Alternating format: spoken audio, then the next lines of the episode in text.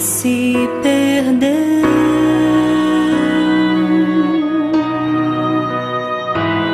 A procura do olhar que se desviou do céu.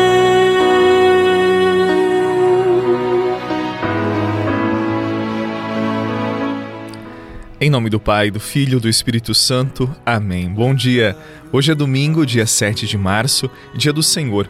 Em comunhão com toda a igreja, vamos rezar hoje pelo Papa Francisco, último dia da sua viagem apostólica ao Iraque, uma viagem tão bonita e tão significativa, levando força, fé e esperança para o povo cristão de todo o Iraque, todos aqueles homens e mulheres de boa vontade. Rezemos pelo Santo Padre, o Papa Francisco. A palavra é de João no segundo capítulo. Estava próxima a Páscoa dos judeus e Jesus subiu a Jerusalém. No templo, encontrou os vendedores de bois, ovelhas e pombas e os cambistas que estavam aí sentados. Fez então um chicote de cordas e expulsou todos do templo, junto com as ovelhas e os bois, espalhou as moedas e derrubou as mesas dos cambistas.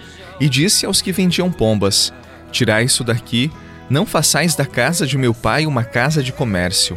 Seus discípulos lembraram-se mais tarde que a Escritura diz: O zelo por tua casa me consumirá. Então os judeus perguntaram a Jesus: Que sinal nos mostras para agir assim?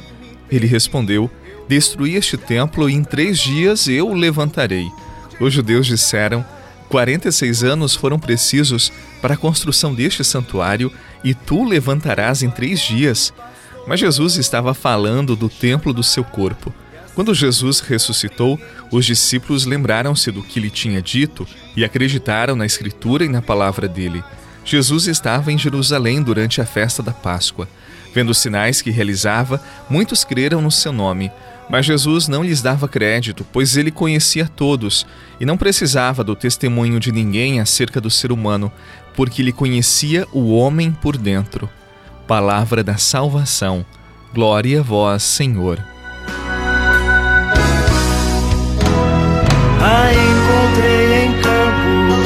Não são meus e vi que em suas feridas a dor está.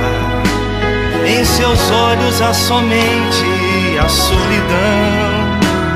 E agora só deseja o redil voltar. A ovelha sou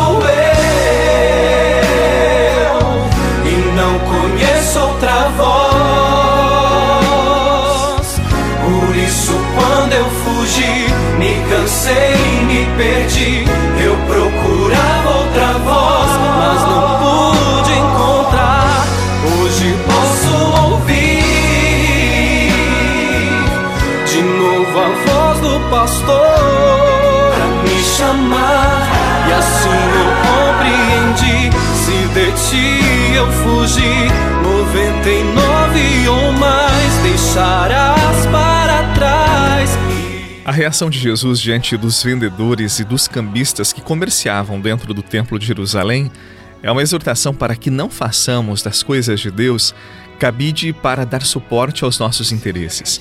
Ao mesmo tempo em que devemos respeitar a casa de Deus como um lugar sagrado, um lugar de recolhimento, de oração, nós também precisamos fazer do nosso interior um templo sagrado onde Deus habita. E aqui eu quero chamar a sua atenção. Este cuidado com a mansão interior onde Deus habita deve consumir o nosso dia a dia, desde as mais pequenas coisas até as grandes obras. Os nossos pensamentos, os nossos sentimentos, as nossas ações devem estar em sintonia com o que o Senhor nos fala no mais profundo do nosso ser, para que a nossa consciência não seja corrompida. E não esqueça, então, nós somos templos onde o amor habita e não podemos deteriorá-lo.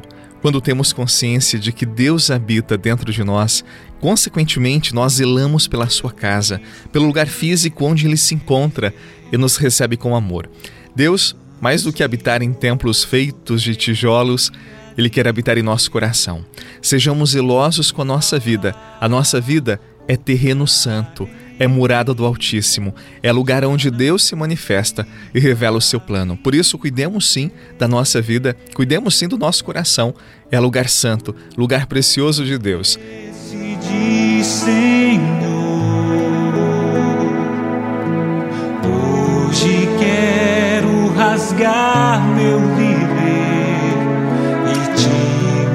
mostrar meu coração, tudo que tenho e sou. E por mais que me falem, não vou desistir.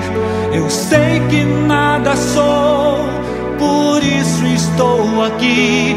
Mas eu sei que o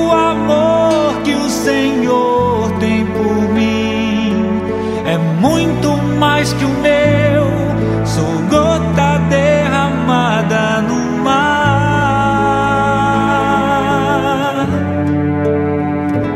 Quanto tempo também. Na sua segunda carta aos Coríntios, capítulo 6, versículo 16, São Paulo nos lembra que somos o santuário do Deus vivo.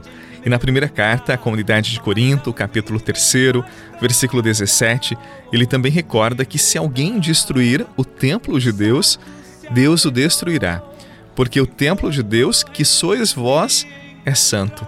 Sim, nós somos esse templo santo onde Deus habita. E eu não exagero em dizer que nós somos território sagrado, território santo de Deus. Por isso, quando nós maltratamos alguém, quando nós somos injustos, maledicentes, nós atentamos contra a sacralidade de uma vida que Deus habita. Também quando descuidamos da nossa vida, quando não evitamos o pecado e facilmente nos entregamos a uma vida desleixada, quando não cuidamos do nosso corpo físico também, que a criatura é obra-prima de Deus, nós ofendemos o Criador que nos fez a sua imagem, que nos fez a sua semelhança e desrespeitamos sua presença que habita em nós. Por isso, nesse domingo, tomemos consciência da beleza de nossa vida e da necessidade de sermos guardiões do nosso corpo, porque neste espaço Deus habita, Deus revela a sua mensagem, o seu querer. Sim, nós somos feitos à imagem e semelhança, por isso há algo de nós sagrado e devemos respeitar em nós mesmos e também nos outros. Que o Senhor Deus abençoe o seu domingo, abençoe a sua semana, abençoe amanhã, dia 8 de março, todas as mulheres desde hoje rezando pelas mulheres e também o Santo Padre que está encerrando a sua visita no Iraque. Em nome do Pai, do Filho e do Espírito Santo. Amém. Um abraço para você e até amanhã. Sei que nada sou, por isso estou aqui, mas eu